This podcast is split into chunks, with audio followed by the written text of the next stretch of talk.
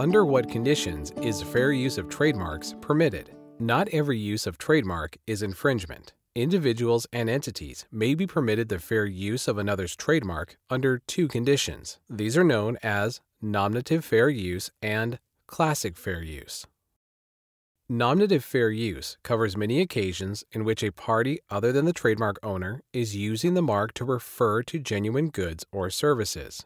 An example of nominative fair use is when an auto repair shop advertises that it repairs BMWs and Hondas. It is using the mark Honda to refer to cars genuinely produced by the Honda Motor Company and simply asserting that it is able to conduct repairs on those cars.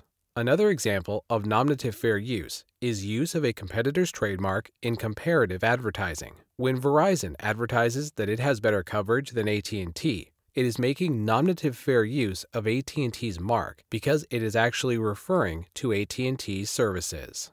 Under nominative fair use, the entity using the trademark is permitted to use only as much of the mark as is necessary to identify the goods or services to which it is referring and cannot imply any sponsorship or endorsement by the mark holder. One other example of nominative fair use is the use of another's trademark for the purpose of a product review. Classic fair use occurs when a trademark is used in good faith for its primary meaning and no consumer confusion is likely to occur. Classic fair uses typically involve marks that are descriptive. For example, even though Kellogg's has gained secondary meaning for the mark All Bran, another cereal manufacturer might be able to describe its cereal as All Bran if indeed it consists entirely of the hard outer layers of cereal grains.